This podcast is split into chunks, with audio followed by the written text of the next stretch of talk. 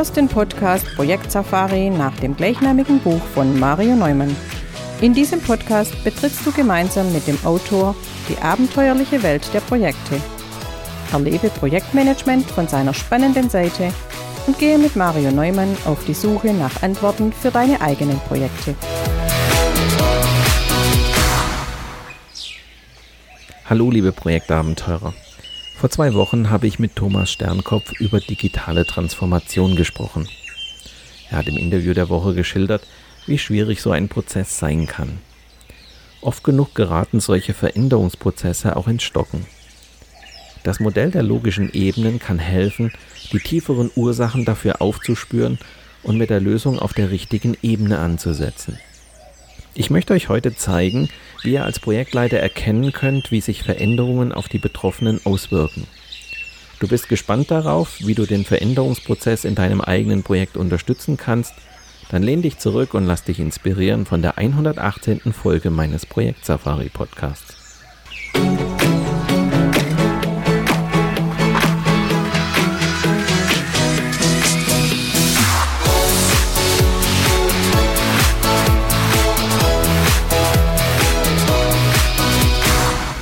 Veränderungsprojekte greifen in Organisationsstrukturen und Arbeitsprozesse ein. Eine große Rolle spielt dabei immer auch die Akzeptanz und aktive Beteiligung der Mitarbeiterinnen und Mitarbeiter.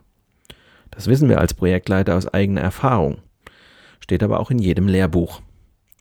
Typische Veränderungsprojekte haben wir im Zuge der Modernisierung der Verwaltung, der Automatisierung von Abläufen, der Globalisierung von Lieferketten oder der Digitalisierung von Workflows erlebt. Noch spannender wird es allerdings, wenn wir uns eine agile Transformation anschauen, die nicht nur den Umbau von Bereichen, Abläufen und Prozessen mit sich bringt, sondern auch noch die Veränderung des Mindsets. Grundsätzlich sorgt jedes neue Projekt erst einmal für Aufruhr und Widerstand. Ganz einfach, weil Neues immer auch bedeutet, Liebgewonnenes zu verlieren. Deshalb stößt jede Veränderung auf viel Ablehnung und Angst. Solche Veränderungen bringen Gewohntes durcheinander und bieten einen hervorragenden Nährboden für Unsicherheit. Die Kunst liegt darin, jetzt die Offenheit für Neues zu schaffen.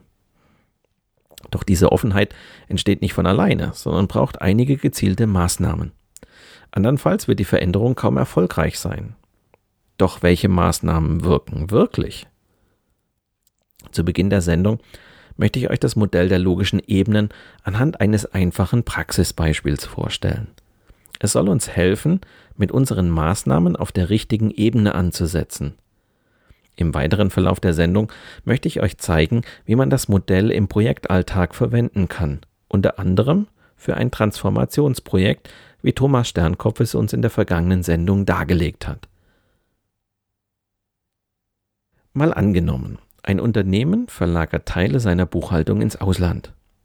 Mit der Folge, dass vor allem in der Vertragsverwaltung Arbeitsplätze auf dem Spiel stehen. Der zuständige Abteilungsleiter will das nicht so einfach hinnehmen.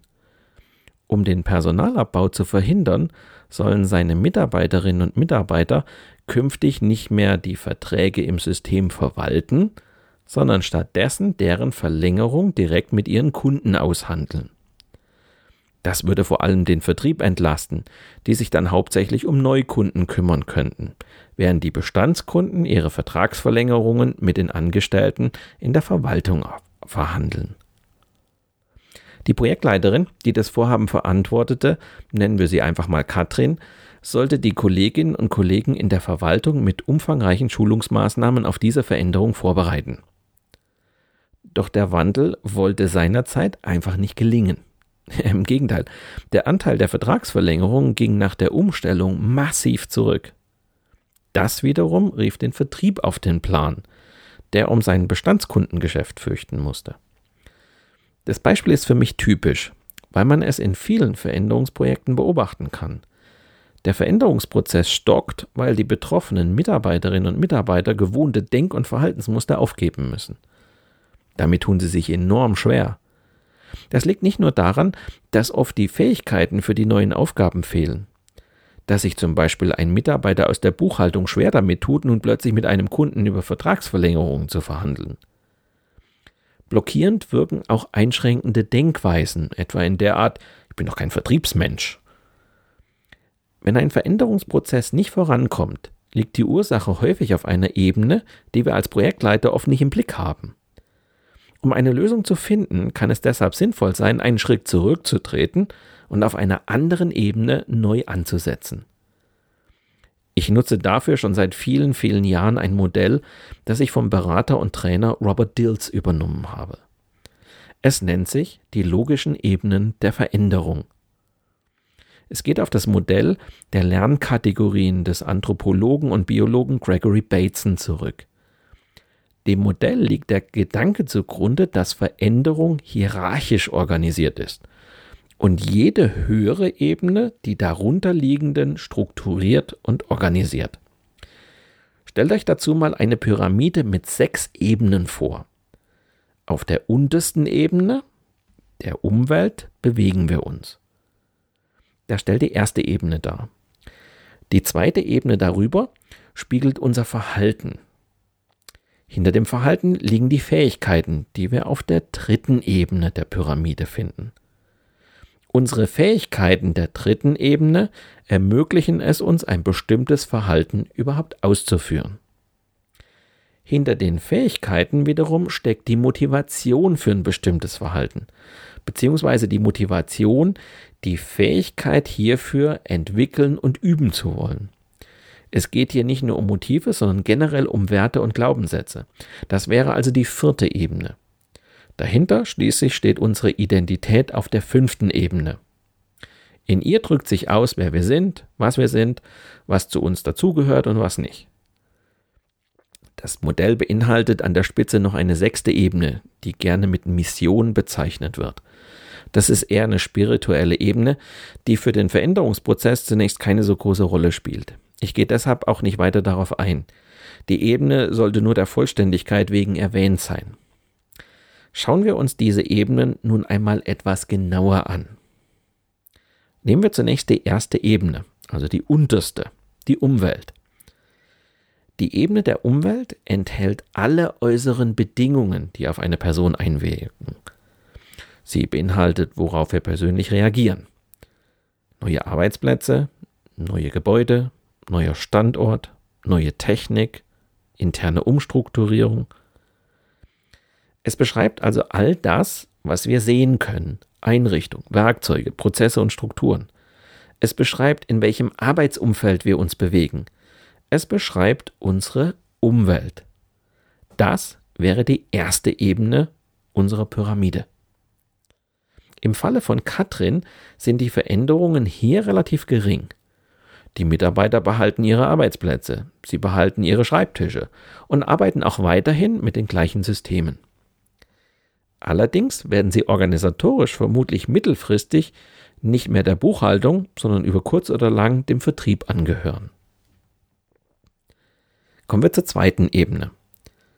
Das Verhalten. Die Ebene des Verhaltens bezieht sich auf die konkreten Handlungen von Mitarbeitern. Katrin hat hierauf den Schwerpunkt ihres Veränderungsprojekts gelegt.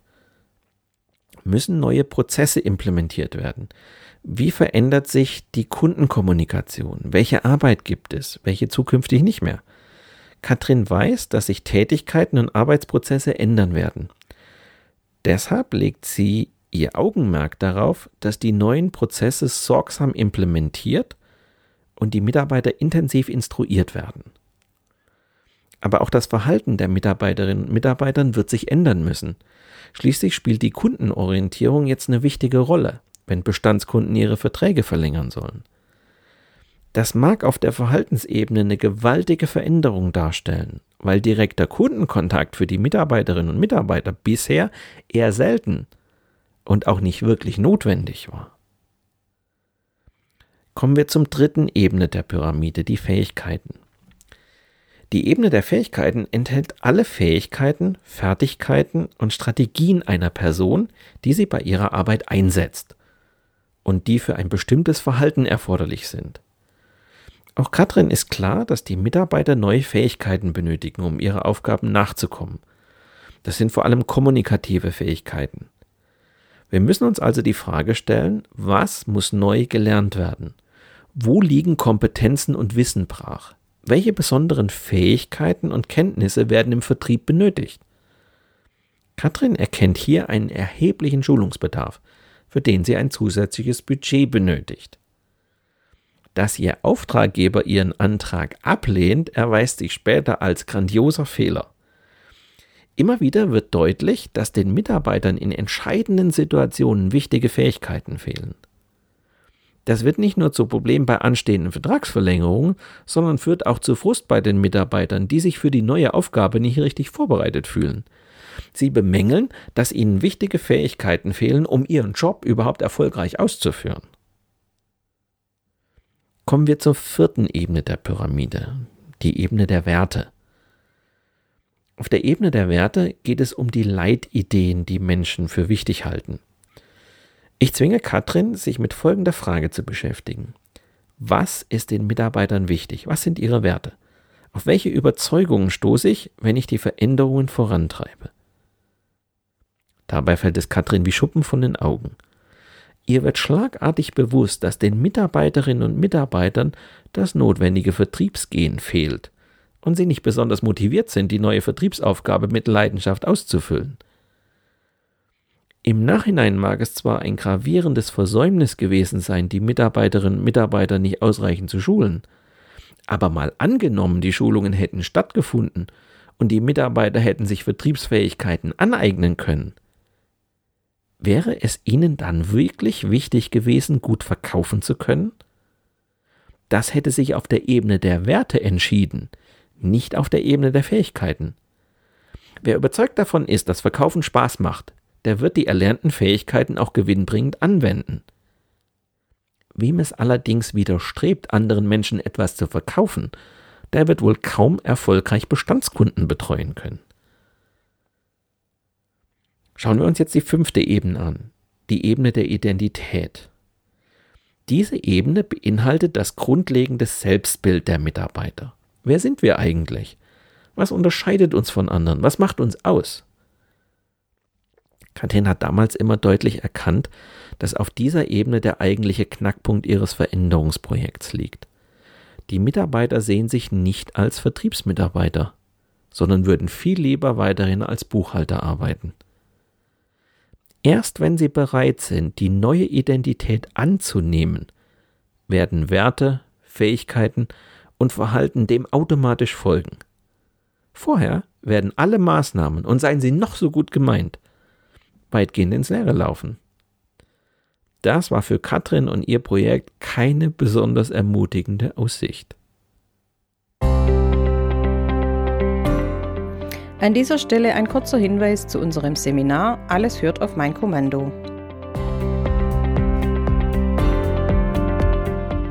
Sobald ein Projekt über Abteilungsgrenzen hinausgreift, sind die Herausforderungen an eure Führungskompetenz erheblich. Ein neu zusammengesetztes Team, wenig verlässliche Strukturen, eine ungewisse Zukunft, bei all dem keine disziplinarischen Befugnisse. Wie ihr dieser Anforderung gerecht werden könnt, ist Thema dieses Seminars von Mario Neumann. Schlüsselbegriffe sind Führungsstil, Motivation oder Delegation. Weitere Informationen zu unseren Seminaren findet ihr unter marioneumann.com/seminare.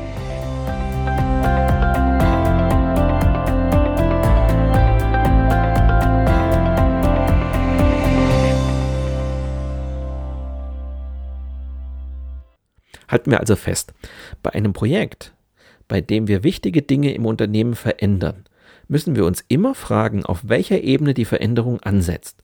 Beziehungsweise, wenn die Veränderung zu scheitern droht, auf welcher Ebene klemmt es eigentlich? Also, gehen wir es der Reihe nach nochmal an.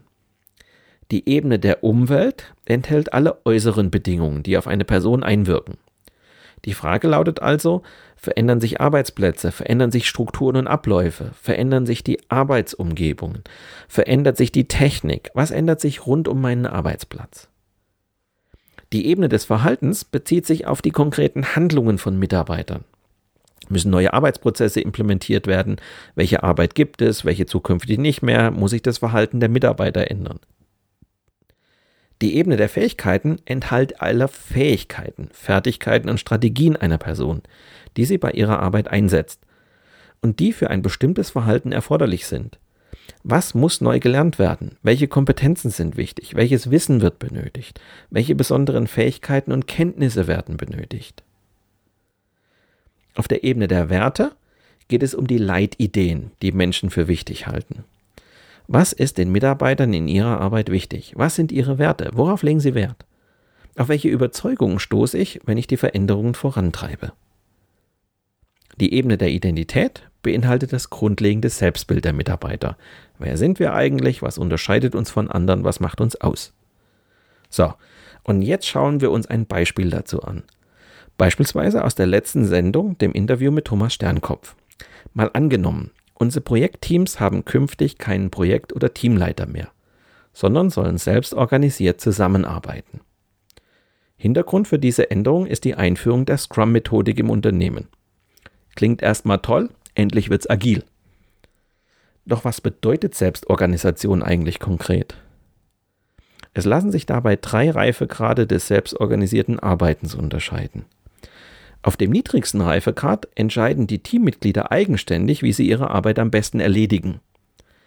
Beim zweiten Reifegrad entscheiden sie zusätzlich auch über die Güte der Arbeitsinhalte, setzen also eigene Standards und kontrollieren sich selbst.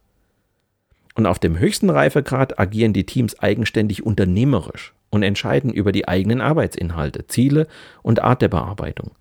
Bei diesem Reifegrad sind die Führungsrollen flexibel auf verschiedene Personen aufgeteilt. Als erstes müssen wir uns also überlegen, was wir unter Selbstorganisation verstehen und wie viel Selbstorganisation unser Laden überhaupt verkraftet oder wie viel Selbstorganisation überhaupt notwendig ist. Das brauchen wir, sonst erkennen wir nicht, wohin wir mit unserer Veränderung überhaupt hinwollen. Nehmen wir also mal an, wir wollen nicht gleich den höchsten Reifegrad erreichen, sondern begnügen uns damit, dass die Teams eigenständig entscheiden, wie sie ihre Arbeit am besten erledigen und dabei eigene Standards setzen und sich auch selbst kontrollieren. Das ist das, was wir in Projektteams auch brauchen. Wenn Mitarbeiter so etwas nicht gewohnt sind, dann wird recht schnell klar, dass diese Veränderung kein Selbstläufer wird auch wenn es noch so attraktiv klingen oder für den Einzelnen sehr motivierend sein mag. Die Frage, die sich nun stellt, ist folgende. Welche Veränderung ist auf welcher Ebene notwendig? Fangen wir wieder mit der ersten Ebene an, der Umwelt. Die Frage lautet also, verändern sich Arbeitsplätze, verändern sich Strukturen und Abläufe, verändert sich die Arbeitsumgebung, verändert sich die Technik, was ändert sich rund um den Arbeitsplatz? Fangen wir ganz trivial an. Und zwar mit der Arbeitsumgebung. Wenn wir schon selbst organisiert arbeiten sollen, dann wäre es gut, wenn wir kurze Dienstwege hätten. Am besten auf Zuruf miteinander arbeiten könnten. Das spreche beispielsweise dafür, dass wir nah beieinander sitzen, vielleicht sogar in größeren Büros. Wenn das nicht klappt, dann brauchen wir zumindest eine Technik, mit der wir digital und schnell miteinander kommunizieren können. So, Jetzt gehe ich aber nochmal einen Schritt weiter. Was sagt denn unser Vergütungssystem? Wie steht es um die interne Transparenz und Entscheidungsbefugnisse? Das sollten wir alles neu regeln, sonst bleibt die Selbstorganisation unserer Teams schnell in den Kinderschuhen stecken. Mitarbeiterinnen und Mitarbeiter benötigen Informationen über ihren Bereich und ihr Projekt, manchmal sogar über das gesamte Unternehmen, um selbst organisiert handeln zu können. Das brauchen wir, damit unsere Leute eigene Entscheidungen mit Blick auf das große Ganze treffen können. Wenn beispielsweise eine Mitarbeiterin Zugriff auf die Finanzkennzahlen ihres Produkts hat, also zum Beispiel Kosten, Umsatz, Gewinnziele etc., dann kann sie Entscheidungen in diesem Sinne treffen, andernfalls eben nicht. Da steckt jetzt richtig viel Arbeit drin. Wir müssen unseren Mitarbeiterinnen und Mitarbeitern erklären, warum wir bestimmte Entscheidungen getroffen haben. Am besten binden wir unsere Mitarbeiterinnen und Mitarbeiter noch stärker in Entscheidungen ein.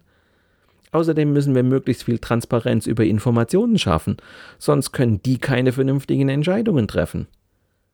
Da stellt sich schon mal die Frage, welche Informationen das Team denn braucht und wie wir diese Informationen leicht zugänglich machen. Ach ja, wir sollten ja Scrum einführen. Da müssen wir die Scrum-Prozesse auch einführen, die verschiedenen Meetings organisieren und so weiter. Hey, ihr seht, ein Stall voller Aufgaben und wir sind erst bei der ersten Ebene. Und die ist noch die einfachste.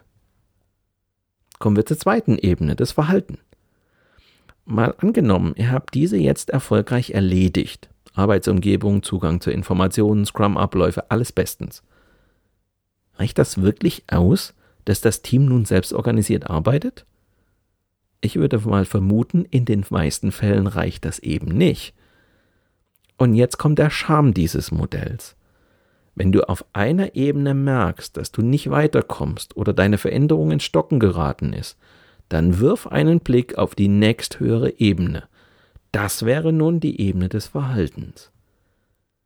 Die Ebene des Verhaltens bezieht sich auf die konkreten Handlungen von Mitarbeitern. Welche Arbeit gibt es, welche zukünftig nicht mehr, was, wie muss sich das Verhalten der Mitarbeiter ändern? Ja klar, wir können zwar eine Umgebung, Prozesse und Strukturen einrichten, die selbstorganisiertes Arbeiten befördern, aber die Mitarbeiter müssen sich dann auch so verhalten. Es stellt sich also die Frage, ob unsere Arbeitsprozesse wirklich ans Fliegen kommen, zum Beispiel unser Scrum-Prozess. Die Ebene des Verhaltens ist typischerweise eine Ebene, auf der wir die Mitarbeiterinnen und Mitarbeiter anleiten oder trainieren müssen. Scrum beinhaltet beispielsweise einen kontinuierlichen Verbesserungsprozess. Der funktioniert aber nur, wenn die Mitarbeiter bereit sind, ihre eigenen Arbeitsprozesse kritisch zu hinterfragen. Selbstorganisiertes Arbeiten erfordert beispielsweise Entscheidungen zu treffen, und zwar im Team. Aber welches Team ist dazu in der Lage, wenn es bisher gewohnt war, dass der Projekt- oder der Teamleiter die Richtung vorgegeben hat? Verhaltensweisen ändern sich nicht so einfach von heute auf morgen. So etwas muss trainiert werden. Okay, wieder jede Menge Arbeit. Wir sind jetzt schon mal so weit, dass die Mitarbeiter zumindest wissen, wie sie sich verhalten müssen, damit Selbstorganisation funktionieren kann. Aber können sie es dann auch schon? Ja, vielleicht. Wenn nicht, dann müssen wir wieder auf die nächsthöhere Ebene blicken. Haben Sie eigentlich alle Fähigkeiten, um selbstorganisiert arbeiten zu können? Wir sind bei der dritten Ebene, die Fähigkeiten. Die Ebene der Fähigkeiten enthält alle Fähigkeiten, Fertigkeiten und Strategien einer Person, die sie bei ihrer Arbeit einsetzt und die für ein bestimmtes Verhalten erforderlich sind. Was muss neu gelernt werden? Welche Kompetenzen sind wichtig? Welches Wissen wird benötigt? Welche besonderen Fähigkeiten und Kenntnisse werden benötigt? Wenn bestimmte Kompetenzen der Mitarbeiter unzureichend ausgeprägt sind, kann dies zur Überforderung und zum Scheitern des selbstorganisierten Arbeitens führen. Wichtig sind unter anderem Moderations-, Methoden-, Konflikt- und Kommunikationskompetenz. Das Team muss Fähigkeiten, seine Konflikte eigenständig zu lösen. Dazu braucht es auch den Mut, Missstände und Spannungsfelder konstruktiv anzusprechen und zu bearbeiten. Hier sind wir jetzt am Trainieren. An dieser Stelle setzen natürlich einige meiner Seminare an, wobei ich natürlich immer versuche, beide Ebenen zu trainieren, Fähigkeiten und Verhalten, weil die einfach eng miteinander verzahnt sind. Ich kann kognitiv einen Scrum-Prozess vorstellen. Ich brauche aber auch Übungen, in denen die Teilnehmer das Umsetzen und ausprobieren. Das Verhalten in bestimmten Übungen kommentiere ich dann. So kann es Schritt für Schritt trainiert werden. Zuletzt hatte ich eine Gruppe, die sehr harmonisch miteinander umgegangen ist. Ich habe aber zwei bis drei Übungen mit denen gemacht, an denen sie gescheitert sind. Ich wollte ihnen zeigen, wie wichtig es für ein Team ist, trotz aller Harmonie Entscheidungen zu treffen und in bestimmten Situationen jemanden die Führung zu überlassen. Es muss ja nicht immer die gleiche Person sein. Selbstorganisation heißt weder genossenschaftlich noch anarchisch unterwegs zu sein. Trainings, die im Zuge von Veränderungen durchgeführt werden, sollten also nicht nur Wissen vermitteln, sondern es muss uns gelingen, Aha-Momente zu erzeugen. Denn nur diese Aha-Momente sind es, die dafür sorgen, dass es Klick im Kopf macht. Andernfalls hören sich die Teilnehmer das an, was im Training vermittelt wird, nicken zweimal kräftig, kehren an ihren Arbeitsplatz zurück und machen gerade weiter wie bisher. Viele Veränderungsprozesse bleiben auf dieser Ebene stecken. Viele Change-Berater auf dem Markt sind mit ihrem Latein am Ende, wenn sie auf der Ebene ihrer Trainings und Workshops stecken bleiben. Das ist schade, denn jetzt geht der Change-Prozess ja erst richtig los. Wenn unsere ganzen Trainings und Workshops nichts nutzen und nicht wirklich zu Veränderungen führen, allenfalls bei einigen wenigen Veränderungswilligen, dann lohnt wieder der Blick auf die nächsthöhere Ebene. Dann sind wir bei der vierten Ebene, nämlich der der Werte. Auf der Ebene der Werte geht es um die Leitideen, die Menschen für wichtig halten. Was ist den Mitarbeitern in ihrer Arbeit wichtig? Was sind ihre Werte? Worauf legen Sie Wert? Auf welche Überzeugungen stoße ich, wenn ich die Veränderungen vorantreibe? Spätestens jetzt sind wir bei der Kultur eines Unternehmens. Die entscheidet nämlich darüber, ob selbstorganisiertes Arbeiten überhaupt funktioniert. Zur Kultur zählen das Gefühl von Verbundenheit, Sicherheit, aber auch das Vorhandensein einer Fehlerkultur und ein Bewusstsein für den Kunden. Selbstorganisiertes Arbeiten setzt voraus, dass Menschen Verantwortung für Aufgaben übernehmen, die gegebenenfalls noch neu sind. Sie sollen fortan Entscheidungen auch unter Unsicherheit treffen, was oft schon Führungskräften schwerfällt. In selbstorganisierten Arbeiten müssen die Mitarbeiterinnen und Mitarbeiter sich jedoch sicher fühlen, auch Fehler machen zu dürfen. Gleichzeitig braucht es eine Kultur, in der Kolleginnen und Kollegen sich untereinander Feedback geben, damit gemeinsam gelernt werden kann. Eine unzureichende Fehlerkultur behindert die Einführung von Selbstorganisation absolut. In selbstorganisierten Teams wird von Mitarbeitern mehr verlangt, als einfach nur ihre Arbeit zu machen, von wegen Dienst nach Vorschrift. Sie sollen Verantwortung für das Ganze übernehmen und Entscheidungen im Sinne des Teams oder der Organisation treffen. Das ist viel verlangt und wird von Mitarbeitern nur dann geleistet, wenn das Handeln insgesamt als sinnvoll und zweckdienlich erachtet wird. Die Motivationsgrundlage verschiebt sich von der Führungskraft, ich mache das, weil der Chef das von mir verlangt, hin zum Sinn des Projekts. Ich mache das, weil es dem Sinn und Zweck des Projekts dient. Wenn die Mitarbeiter nicht wissen, wofür sie arbeiten und was das Ziel ist, wie sollen sie dann um Himmels willen selbst organisiert auf dieses Ziel hinarbeiten? Ihr merkt, jetzt geht's ans Eingemachte. Jetzt habe ich wirklich Arbeit vor mir, weil ich mitunter auf dieser Ebene erst einmal die Kultur eines Unternehmens ändern muss. Aber auch jeder Einzelne muss bereit sein, den Schalter im Kopf umzulegen und Verantwortung zu übernehmen. Sonst wird das nichts mit dem selbstorganisierten Arbeiten. Das heißt jetzt wirklich dicke Bretter bohren. Und jetzt sind wir bei der fünften und letzten Ebene, der Identität. Die beinhaltet das grundlegende Selbstbild der Mitarbeiter. Wer sind wir eigentlich? Was unterscheidet uns von anders? Was macht uns aus? Hier muss ich einfach erreichen, dass Mitarbeiter sich auf Augenhöhe mit den Kolleginnen und Kollegen sehen und gemeinsam bereit sind, Verantwortung zu übernehmen. Eine schöne Formulierung wäre hier das Musketierprinzip. Einer für alle, alle für einen.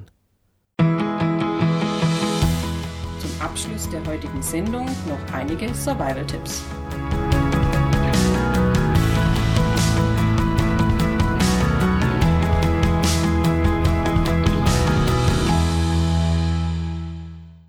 Übernimm Führung.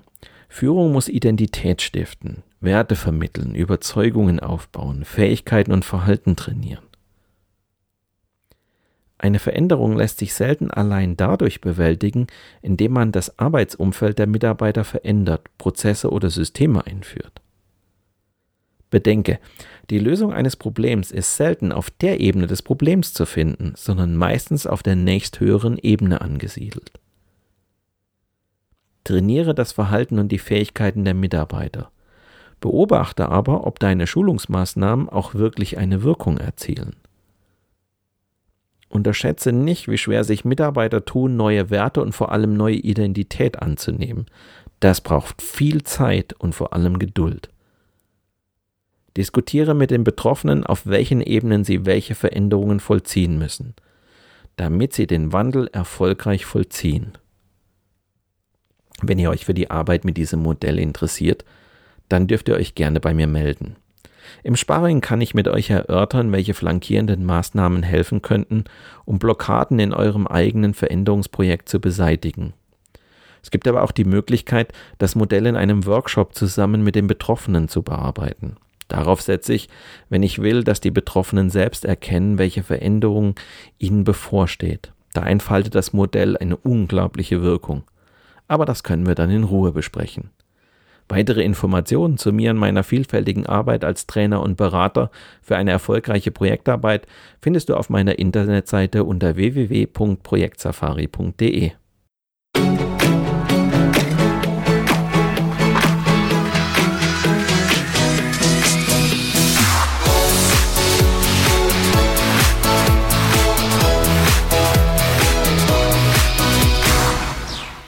Schon nächste Woche steht wieder das Interview der Woche an. Dieses Mal habe ich Jens Bohlen zu Gast. Ich habe ihn eingeladen, weil er mit seiner langjährigen Projekterfahrung wirklich zu den Kennern der Szene gehört und als Executive Management Berater einen ganz eigenen Blick auf große Transformationsprojekte hat. Jens ist ein bekennender Fan agiler Methoden. Er schätzt es, wenn hochmotivierte Fachleute in iterativen Sprints IT-Lösungen entwickeln. Gleichzeitig ist er aber auch ihr größter Kritiker, weil diese Leute seiner Ansicht nach mit Qualität, Zeit und Kosten oft schludrig umgehen.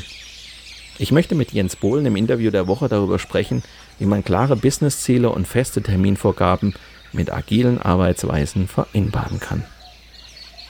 Wenn du gespannt darauf bist, wie man das Beste aus beiden Welten organisiert, dann höre doch nächste Woche wieder rein oder abonniere einfach meinen Podcast Projekt Safari bei SoundCloud, Spotify, Google oder Apple Podcasts, dann bleibst du immer auf dem Laufenden. Mit diesem kleinen Hinweis endet die heutige Episode meines Podcasts Projekt Safari. Danke fürs Zuhören, entlasst mir eine positive Bewertung auf eurer Podcast-Plattform und bleibt mir auch während der kommenden Episoden treu. Euer Mario Neumann.